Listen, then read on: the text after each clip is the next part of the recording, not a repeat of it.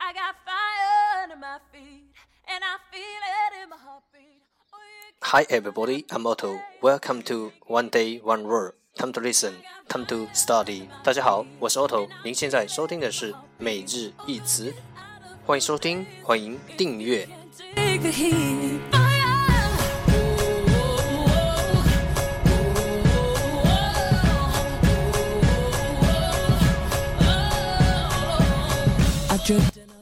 让学习英语融入生活，在途中爱上你自己。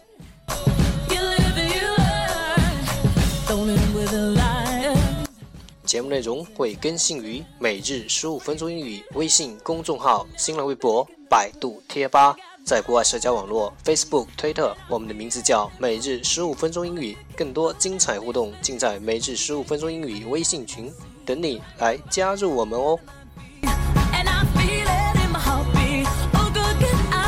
不管晴天还是雨天，让我们一起简单的坚持每一天。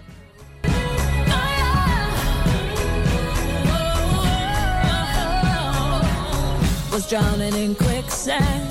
Nobody grabbed my hand. Thought it buried me. Okay, let's get started. Day 36.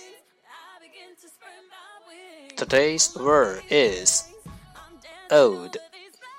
Old, O L D, old，形容词，老的。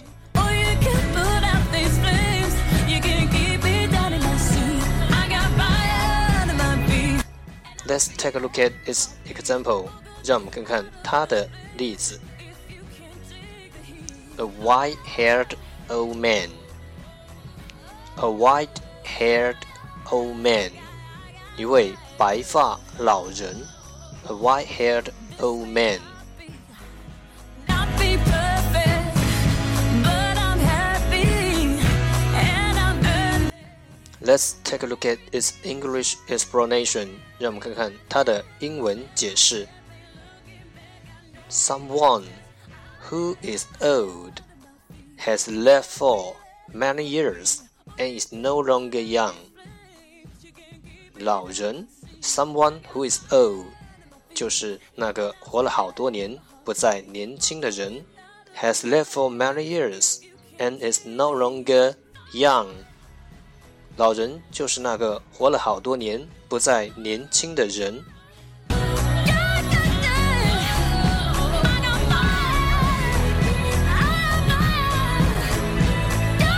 Let's take a look at its example again. 这我们再看看它的例子。 A white-haired old man，一位白发老人。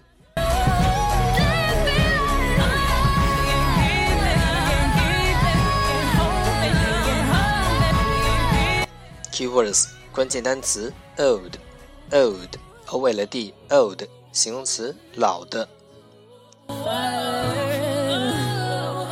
Can't put offer today 这就是今天的每日一词欢迎点赞欢迎评论欢迎分享欢迎和我一起用手机学英语一起进步。See you tomorrow 明天见拜拜。